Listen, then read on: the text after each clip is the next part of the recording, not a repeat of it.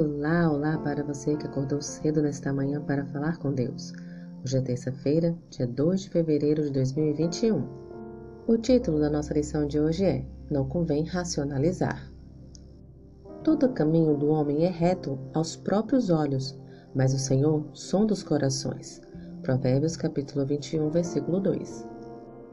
Qual é o seu objetivo na vida? Você tem algum alvo bem definido? De certa vez que um homem, ao entrar pela primeira vez numa aldeia, viu uma porção de alvos com uma flecha no centro de cada um deles.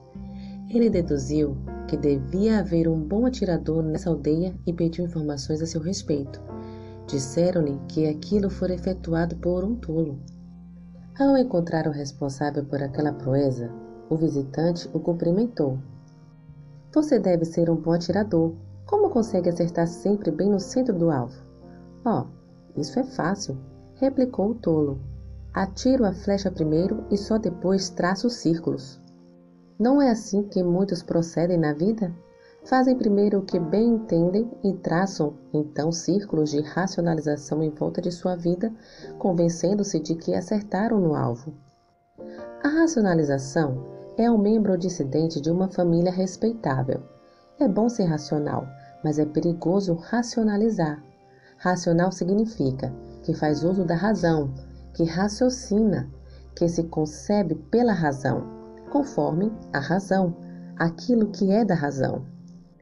Por sua vez, racionalizar também quer dizer inventar explicações ou desculpas superficialmente racionais ou plausíveis para certos atos, crenças, desejos e etc sem estar ciente de que esses não constituem os verdadeiros motivos. As justificativas insatisfatórias que apresentamos para não ser melhores cristãos constituem em grande parte uma racionalização. Razões são uma coisa, desculpas são outra bem diferente. Um bom exemplo são as respostas dos diversos convidados na parábola da grande ceia. Todos, a uma, começaram a excusar-se. Disse o primeiro: Comprei um campo e preciso ir vê-lo. Rogo-te que me tenhas por escusado. Outro disse: Comprei cinco juntas de bois e vou experimentá-las. Rogo-te que me tenhas por escusado. E o outro disse: Casei-me e por isso não posso ir. Lucas capítulo 14, versículos 18 a 20. Isso são desculpas, não razões eram tentativas para ocultar a triste realidade de que eles não queriam ir à festa. À semelhança do homem tolo de nossa história, eles atiravam primeiro a flecha da decisão e traçavam outros círculos da racionalização. Tenhamos cuidado para não fazermos a mesma coisa.